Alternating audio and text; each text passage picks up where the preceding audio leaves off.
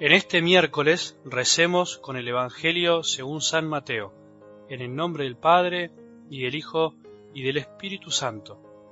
Aquel día Jesús salió de la casa y se sentó a orillas del mar. Una gran multitud se reunió junto a él, de manera que debió subir a una barca y sentarse en ella, mientras la multitud permanecía en la costa. Entonces él les habló extensamente por medio de parábolas les decía, el sembrador salió a sembrar.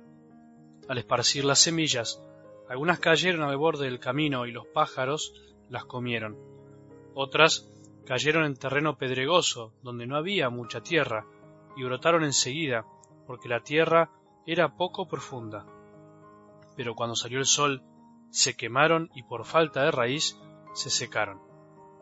Otras cayeron entre espinas, y éstas al crecer las ahogaron otras cayeron en tierra buena y dieron frutos, unas cien, otras sesenta, otras treinta. El que tenga oídos, que oiga. Palabra del Señor.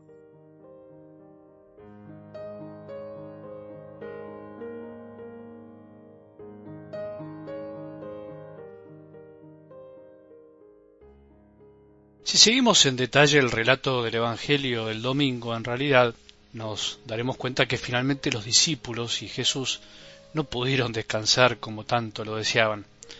Tenían que descansar porque no tenían tiempo ni para comer, pero no pudieron, porque Jesús les había propuesto ir a un lugar desierto, pero cuando llegaron a la otra orilla los esperaba una multitud que se había dado cuenta que eran ellos y además llegaron antes. El llamado mar de Galilea, que en realidad es un lago, es muy extenso. Por eso debemos suponer que por lo menos descansaron mientras navegaban a ese lugar desierto. Seguramente en la barca le contaron muchas cosas, todo lo que habían hecho y enseñado, disfrutaron del paisaje, de las palabras de Jesús, pero el detalle importante del relato es que no lograron lo que pretendían. Y entonces, todo lo que venimos hablando de la necesidad del descanso, ¿qué hacemos?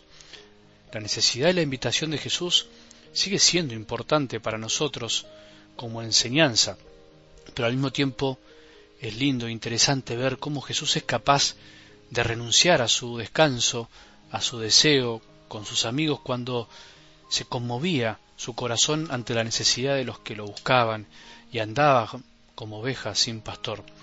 No siempre podemos lograr lo que queremos, lo que deseamos, a veces la realidad se nos impone. Nosotros planeamos, proyectamos, pero la realidad siempre es más compleja de lo que creemos y pretendemos. Por eso siempre hay que estar dispuesto a cambiar lo que habíamos pensado o planeado cuando hay una necesidad real que podemos atender, la caridad, el amor. No somos Jesús, pero podemos vivir como Él. Podemos intentar día a día imitar sus actitudes, sus deseos, sus pensamientos, su compasión ante los que más sufren. Nuestro corazón puede vivir muchas ambigüedades, puede desear por momentos dar todo y en otros momentos ser capaz de escaparse para no ver a nadie.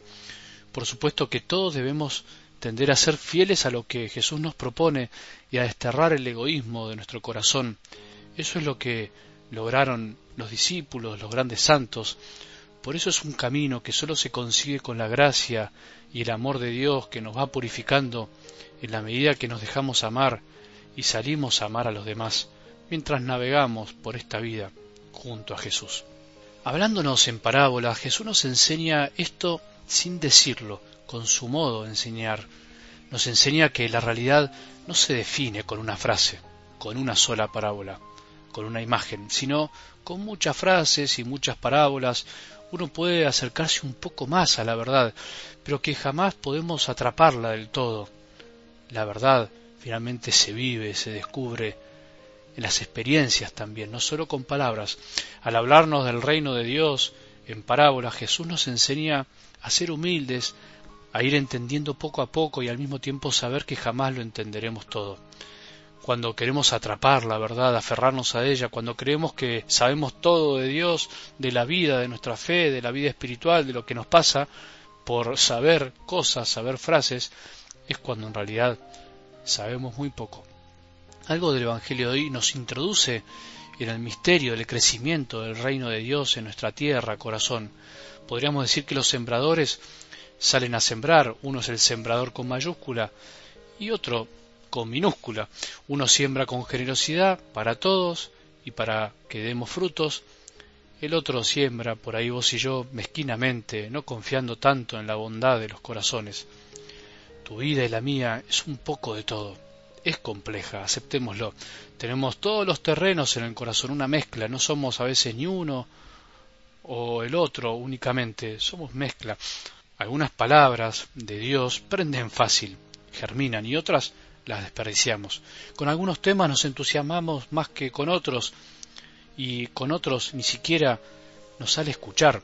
En nuestro corazón además hay cizaña sembrada por el enemigo o por personas que se disfrazan de enemigos y nosotros mismos nos transformamos en tierra fértil para esa cizaña cuando no rechazamos el mal de nuestro corazón y somos nuestros propios enemigos. ¿Qué podemos hacer? Podemos ser tierra fértil cada día un poco más. Tenemos que ser tierra de la buena, de la que recibe la palabra, la que le da un buen espacio de crecimiento, le quita las espinas, la abona y sale a esperar para ver el fruto. La dinámica de la palabra de Dios en nuestra vida es como la semilla y la tierra. Es esa relación constante y que finalmente no termina. No terminará sino hasta la muerte. Es un trabajo de todos los días. La semilla tiene todo su potencial para crecer y nosotros todo para hacerla crecer. La semilla está todos los días disponible. La estás escuchando ahora con estos audios y todos los días cuando también lees la palabra por tu cuenta. Tu respuesta es hoy, la nuestra es hoy, no mañana esperando a ver qué pasa. Nuestra respuesta no es a futuro, es ahora. Podemos dar mucho más fruto de lo que damos. Podemos hacer algo más para amar, para perdonar, para ayudar, para hacer crecer a Jesús en nuestro corazón. Podemos mucho más, no seamos mezquinos, no midamos tanto, dejemos que el amor de Dios nos transforme en serio y no nos conformemos con la mediocridad que a veces nos agobia. El que tenga oídos para oír, que oiga, como dice Jesús hoy en el Evangelio. Que tengamos un buen día y que la bendición de Dios, que es Padre misericordioso, Hijo y Espíritu Santo, descienda sobre nuestros corazones y permanezca para siempre.